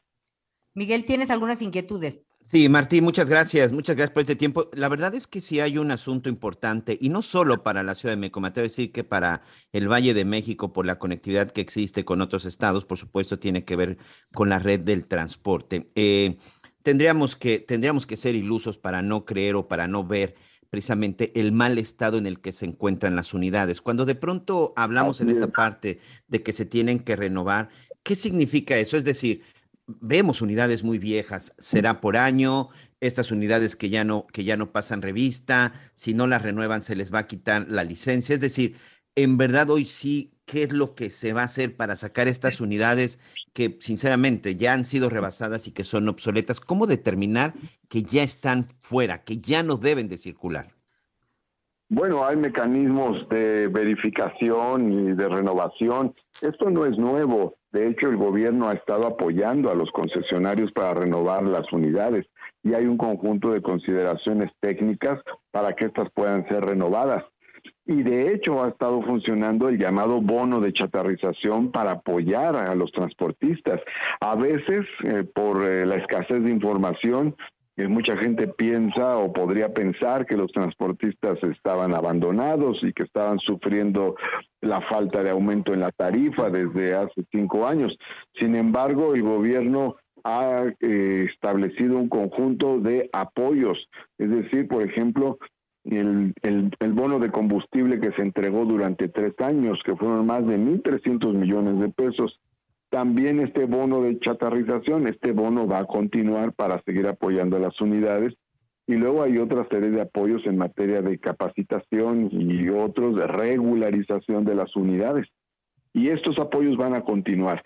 Sin embargo, con un elemento nuevo, que es un elemento para eh, realizar verificaciones y operativos de varias eh, este, instancias de gobierno con objeto de que los transportistas cumplan y ordenen su parque vehicular. Y otra cosa muy importante, de repente cuando escuchamos estos de Fuerza Amplia Transportista, y como tú dices, a veces la falta de información para los usuarios, la falta de información de repente que pueden tener la gente, la, gente que utiliza todo esto, pues pareciera que es todo el transporte en la Ciudad de México. ¿Qué porcentaje es precisamente el que mueve esta, esta fuerza eh, de transportistas? Te pregunto porque han dicho que pues van a continuar con sus movilizaciones sí tienen la fuerza suficiente para paralizar el transporte en la capital del país? Bueno, estos, eh, esta organización, el Frente Amplio de Transportistas, representa aproximadamente al 20% de los concesionarios. Y ya hicieron algunas movilizaciones en días pasados. Eh, de todas maneras, eh, nosotros eh, hemos platicado con ellos, eh, el lunes se platicó con ellos, ayer se platicó con ellos y ha habido otras mesas que se dieron con anterioridad. Pero los trabajos que se realizaron ya el día de ayer son trabajos concluyentes, es decir, ya se hicieron los estudios que tenían que hacerse sobre el la compensación de los costos de operación de las propias unidades y también de los alcances de aquello que es posible que la ciudadanía acepte en términos de ajuste tarifario. Esto ya se hizo, ese trabajo ya se hizo y bueno, pasamos a una nueva fase. Anita. Bien, secretario eh, Martí Bates, pues estaremos muy pendientes y esperemos que con esta nueva fase, pues realmente ganen los usuarios y también los transportistas, ¿no? Es, es, un medio de, e, e, es un medio de trabajo y pues necesitamos eh, un, un, servicio de transporte a la altura de las necesidades de los usuarios, pero pues también que eh, los transportistas pues pues ganen lo que, lo que, lo que consideran. Ojalá que los subsidios también les ayude y pues que, realmente sea la, respuesta que nos lleve a todos a mejor término. Muchísimas gracias y te estaremos molestando según veamos las circunstancias. Gracias, Anita. Gracias, Miguel. Solo terminaría diciendo, si me lo permiten, dos cosas muy rápido. Estas tarifas de la Ciudad de México son las más bajas tarifas del transporte concesionado y en general del transporte público. Entonces, aquí en la Ciudad de México, la tarifa base del transporte concesionado estará en seis pesos. Y no hay que olvidar que en Puebla está en nueve pesos y en la más baja del país, ¿no? 14, Estado de México son 12, el Yucatán son 13, aquí en la Ciudad de México es la más baja del país y, y sigue siendo, ah, este, incluyendo ya el ajuste, sigue siendo la más baja. Pero además, también es importante que sepa el auditorio que no se modifica ninguna otra tarifa, no se modifican las tarifas del trolebús, tren ligero, metrobús, cablebús, este, camiones RTP, todas esas eh, unidades, todos esos sistemas mantienen la misma tarifa, no se modifica y no sube.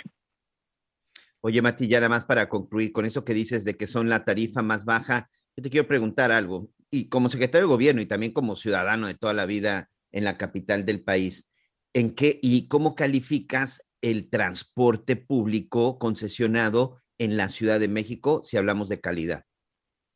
Bueno, pues evidentemente que es el que tiene más baja calidad respecto al resto del transporte público.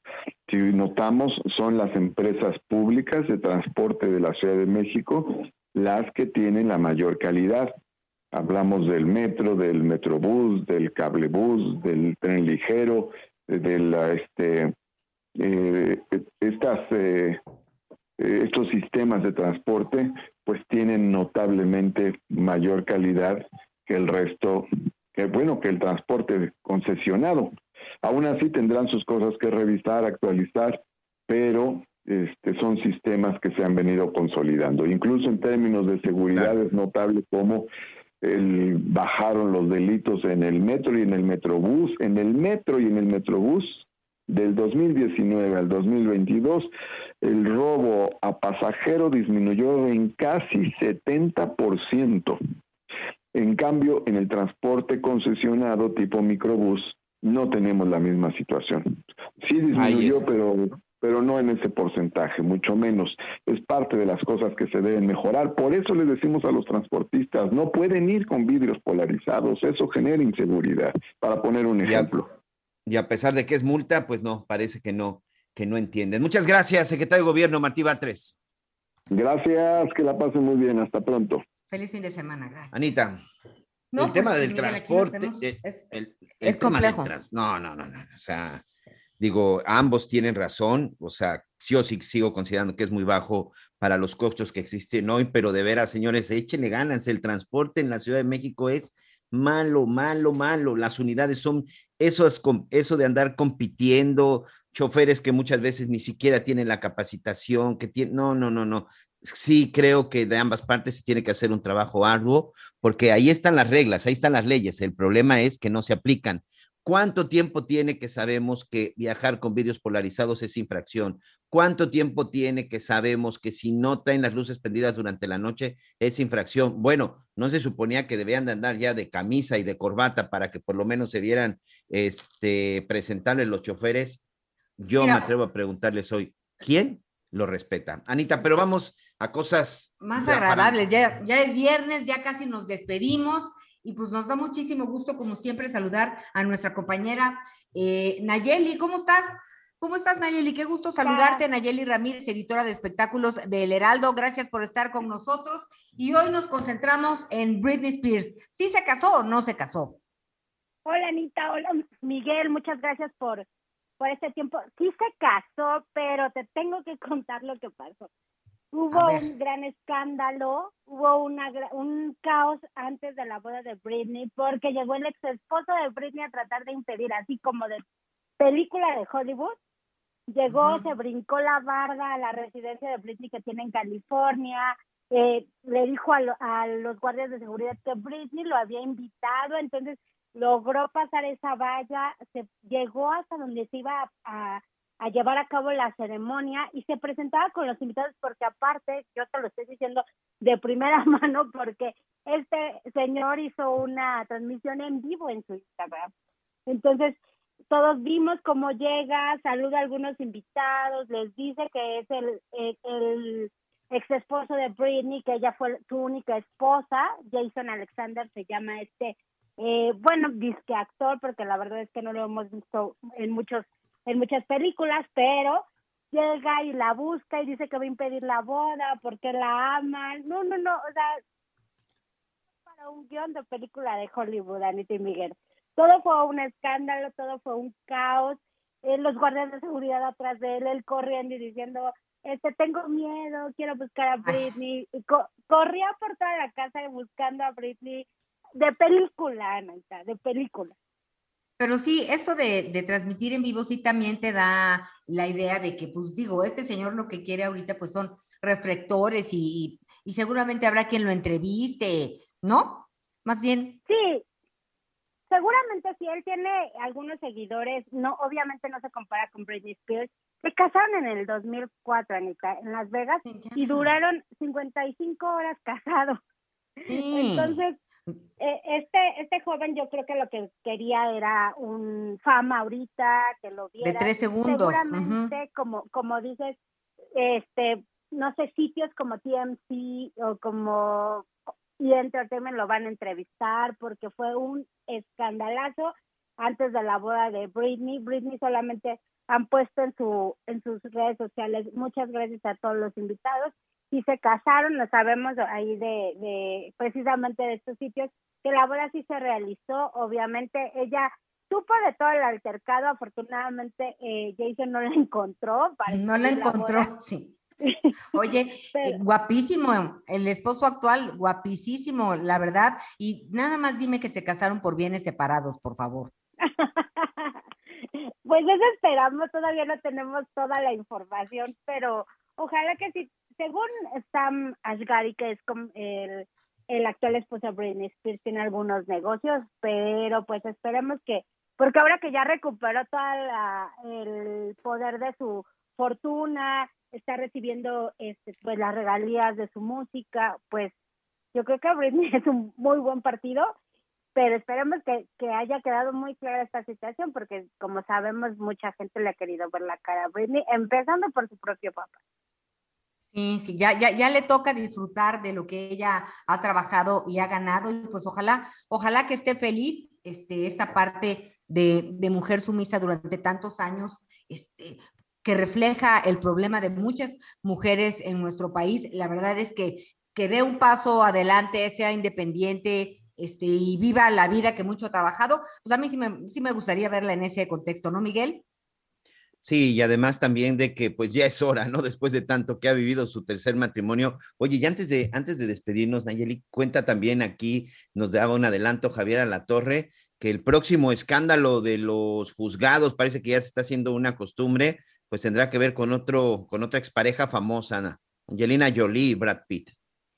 Sí, Miguel, traemos, bueno, no acabábamos con Amber y con Johnny cuando ya estaba eh, Brad Pitt poniendo un pie en los juzgados porque vendieron esta, esta finca vinícola que tenían en Francia, que fue donde se casaron, la vendió eh, esta Angelina Jolie, vendió la parte de Brad Pitt. Entonces, Brad Pitt ahorita está alegando que ella lo hizo para lastimarlo, que aparte él no la quería vender, mucho menos quería venderla a la persona que lo hizo. Entonces, ya está la demanda en los juzgados, ya veremos cómo va a transcurrir este juicio, pero es como dijimos, adiós Amber, Johnny, hola Angelina y Brad.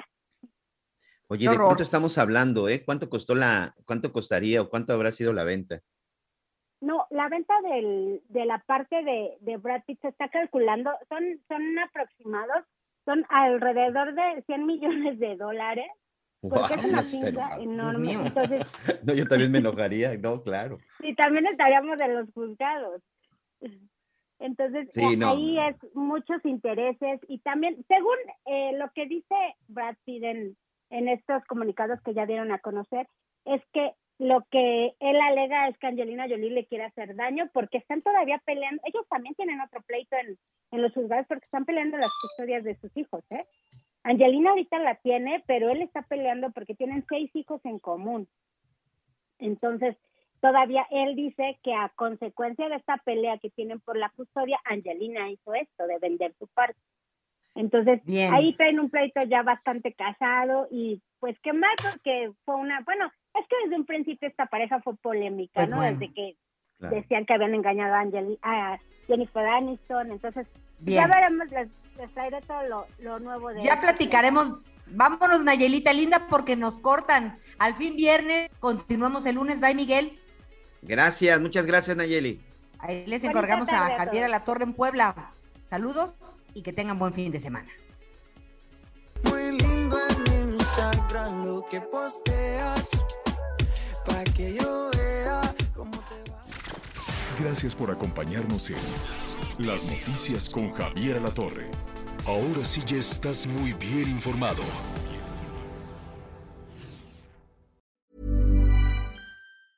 Ever catch yourself eating the same flavorless dinner three days in a row?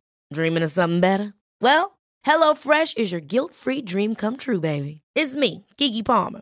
Let's wake up those taste buds with hot, juicy pecan-crusted chicken or garlic butter shrimp scampi. Mm. Hello Fresh. Stop dreaming of all the delicious possibilities and dig in at HelloFresh.com. Let's get this dinner party started.